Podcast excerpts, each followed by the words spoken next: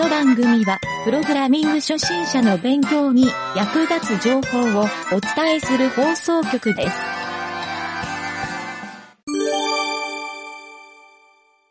メタバースのコーナーはい、それでは、ルナさんをゲストでお迎えして、メタバースの話をしているんですが、えー今回で第5回目になりますね。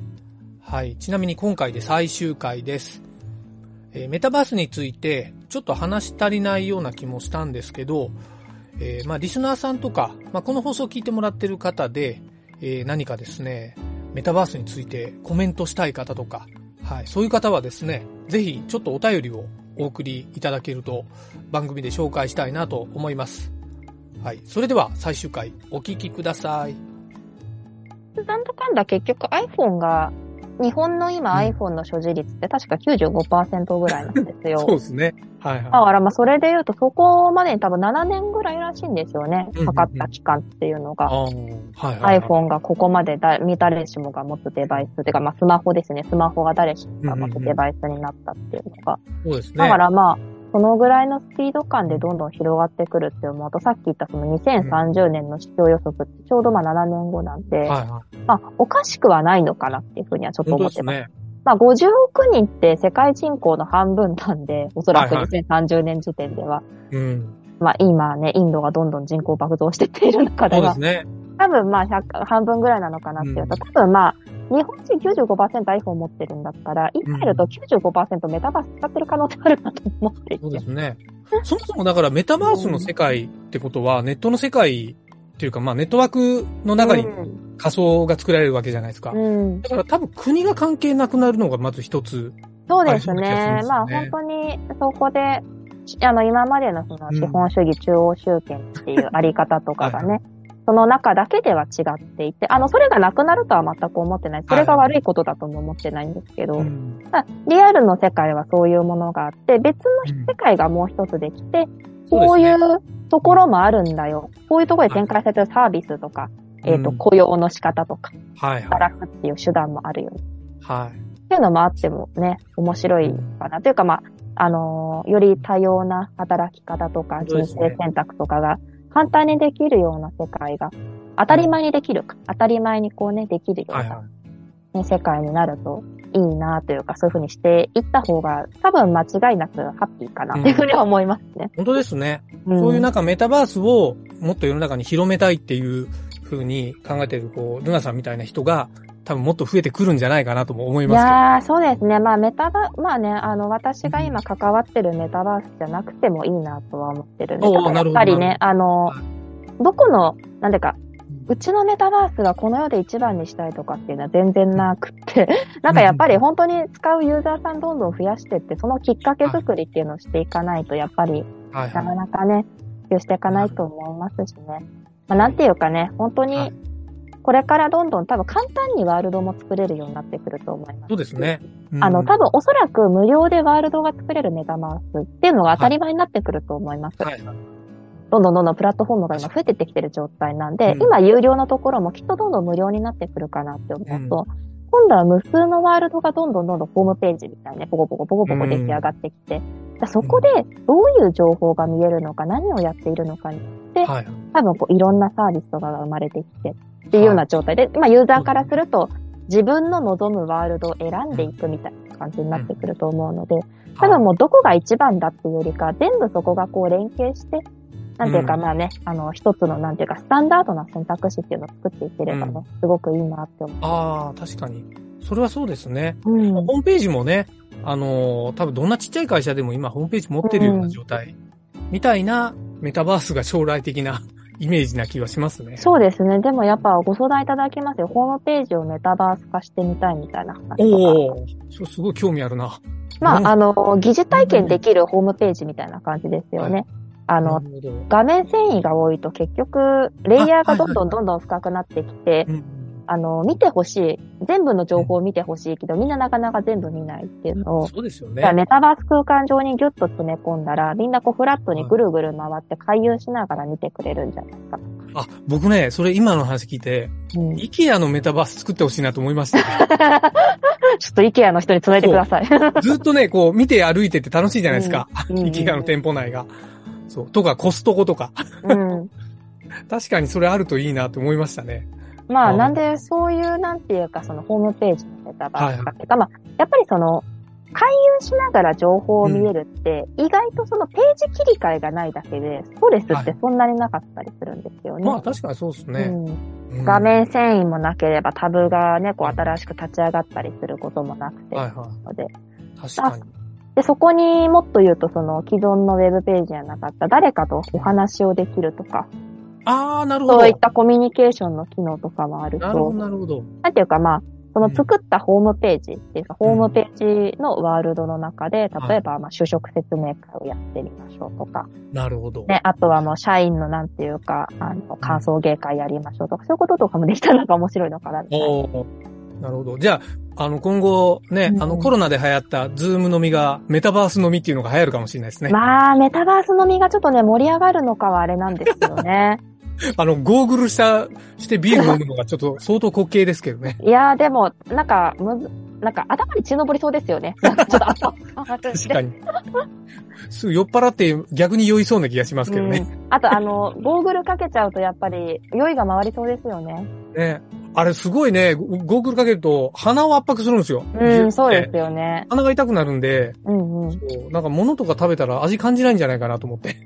や、でもすごい、それも面白いです。なんかその、うん目で見えてる光景と、やっぱりその、例えば、まあ、匂いとか聞こえ方とかじゃないですか。だからそういうのとかでこうね、感情の支配っていうか感覚の支配っていうのができちゃうんじゃないかなって思うと、そうなんかこうね、新しいライブ体験とかできそうですよね。本当リアルマトリックスの世界ですね。そうですね。いやー、面白いな。それも一つのメタバースの体感として。ちょっとね、ここから妄想の世界に入りそうな気がしますね。でもやっぱりまあ最終形態レディープレイヤー1とかね、あーそうですねとか、はいああいう風な世界にね、あの、あそこにまで行ったらもう本当にすすごいなと思う。ああ、確かに。もうその時、それが当たり前になった世界って人うんうん考とか考え方自体が、なんか全然違う、なんかアルゴリズムで物事を考えるんじゃないかなと思ったんそうですよ。ですね。なんかもう本当になんていうか、じゃあ、例えば、まあ今現在リアルだと、はい例えばこの後交通事故にあって手足がなくなってしまったって思ったら、はい多分必然的に、あ、人生終わったなって思うと思うんですけど、そうでもレディープレイヤーみたいな世界だったら、はいまあバーチャルで生きていけばいいか、みたいな感じになるのかな、みたいな。手足なくなったけど、バーチャルの世界では走り回れるしな、みたいな。機械つければ、みたいな。それすごい思考の差じゃないですか。うん。なん思考改革がもう半端ないというか、うん人間の根本が変わってる気がするんですよね。選択肢が当たり前になってるかそうじゃないかっていうような違いなのかなと思っていて。なんか本当こういうことでうん。ね、足失っちゃって、すごい、なんて言うんでしょうね。なんか人生暗く考えてる人が、もうんう一回明るくなれるようなチャンスにもなるかもですよね。そうですね。なんか、やっぱり今の仕組みの中だと、もうこれ以上のことはできないから諦めるしかないんだっていったところに、うん。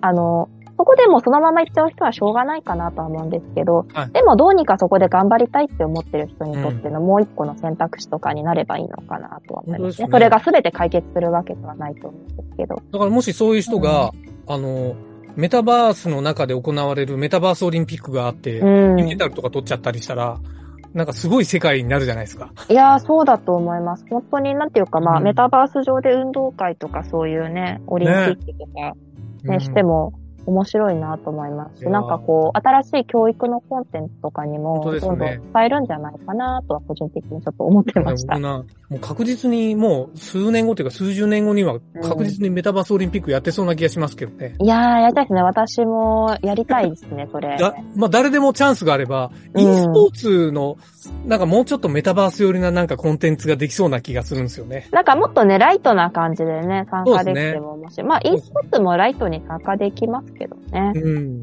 ただまあ、うん、すごい面白い。あれもでもやっぱすごいと思いますね。そうですね。うんい。や、いろいろありますよ。だからメタバース甲子園が行われたりとか、ああ、いいですね。なんか、まあ、変な話、その、そこでライブ中継してるっていうだけで、なんか違うのかなと思っていて、なんかこう、メタバースってやっぱり周りに自分と同じアバターがいるっていう、その一体感とか共感っていうのがそこにあるから、みんなやっぱなりそこにハマったりとかするじゃないですか。そこに。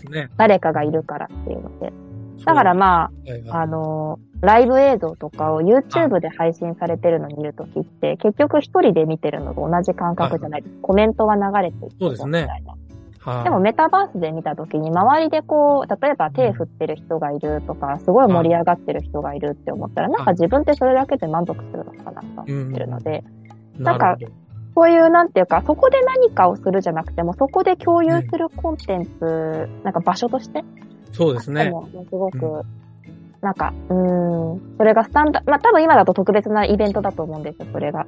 うん。でもなんか配信の方法として、まあズームみたいな感じで、あ、じゃあ今回は配信します、メタバースでもやります、これでじゃあはい身体の障害がある人も気軽に来れるね、とか、あるいは家からどうしても出られないけど、ライブに行きたい人もライブが見れるね、みたいな感じになったらいいなと思いますね。本当ですね。うん。いやーなんか、うん、本当に未来が、まあまだ見えないというか、僕もなんかそんぐらいの思考しか浮かばないけど、うん。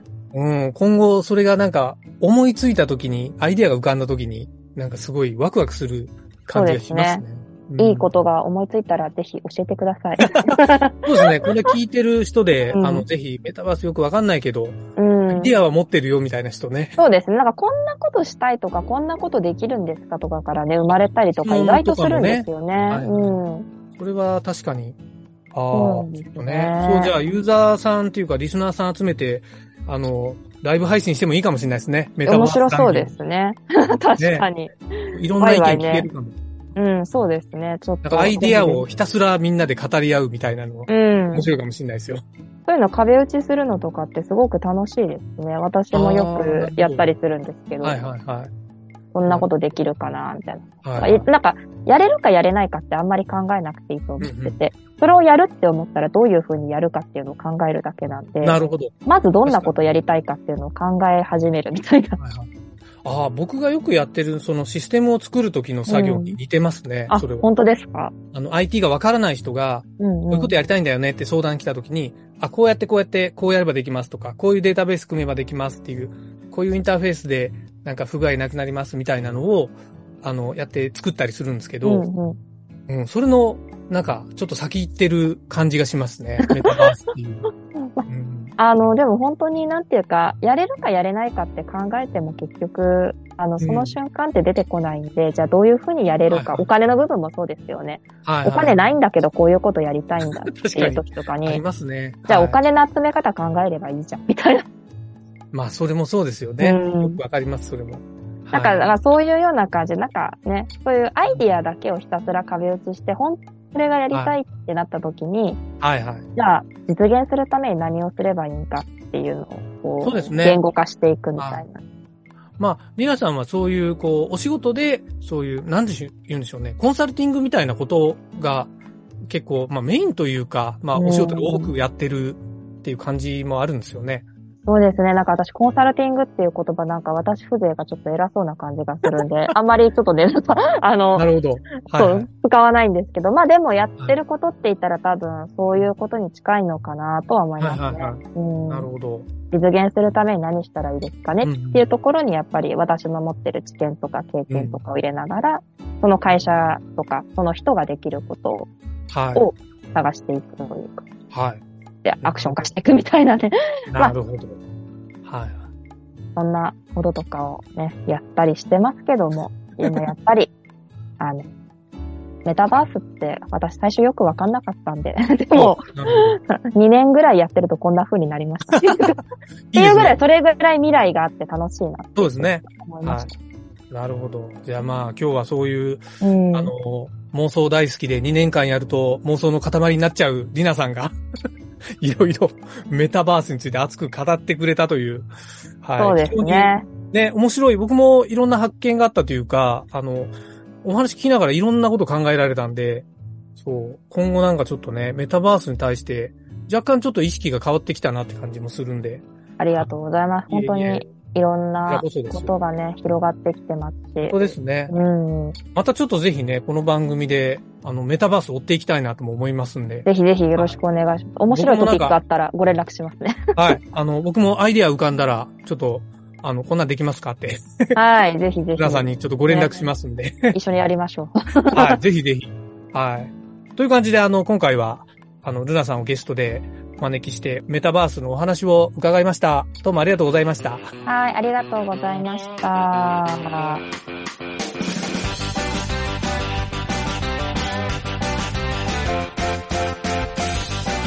番組ホームページは、https, コロン、スラッシュスラッシュ、ミント、ドット、マーク、スラッシュ、ラジオです。次回もまた聞いてくださいね。